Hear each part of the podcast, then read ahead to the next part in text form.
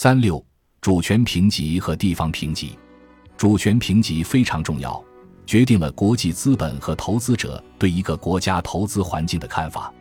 从方法论看，作为外界信用支持，主权评级高低决定了很多政府关联企业和地方政府的评级。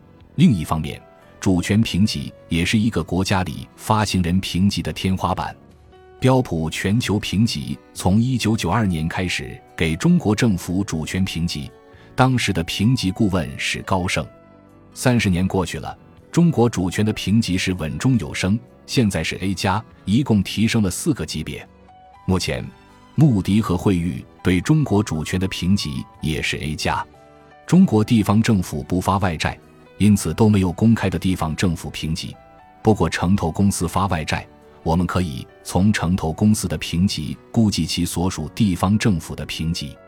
我在前面介绍了国际评级机构为了展示评级的透明度，评级的方式基本是由下往上，先根据不同行业的评级方法论得出独立评级，然后根据这个发行人和股东的关系而得到外界信用支持或封顶，从而得出最终评级。比较有中国特色的是。穆迪和惠誉对于城投公司的评级方式是从上而下的。在学者库维科娃分析惠誉的加入对穆迪和标普国际评级差异的影响时，作者表明，随着惠誉增加其市场份额，穆迪和标普全球评级在非金融部门的评级差距正在扩大。对这一现象的一种解释是。惠誉的进入导致穆迪和标普全球评级重新评估了他们的评级，这导致他们的观点出现了更大的分歧。